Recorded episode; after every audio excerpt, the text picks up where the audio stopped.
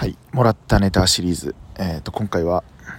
Notion について話していこうと思います。なぜかこのポッドキャストは Notion についてたまに配信してるんですけど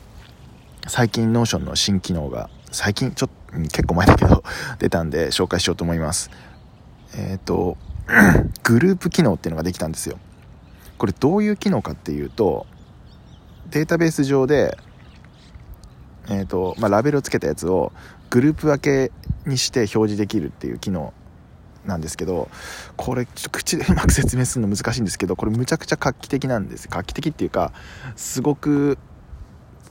いい機能なんですよ。で今まではリンクドデータベースをしてあの同じデータベース上のやつを何個か並べてその今でいうグループ分けみたいな機能を作ってたんですけどこのグループ分けができたことによってそのわざわざね、同じデータベースをペタペタリンクドデータベースで貼る必要がなくなったのでそこら辺がすごいいいななんて思ってます。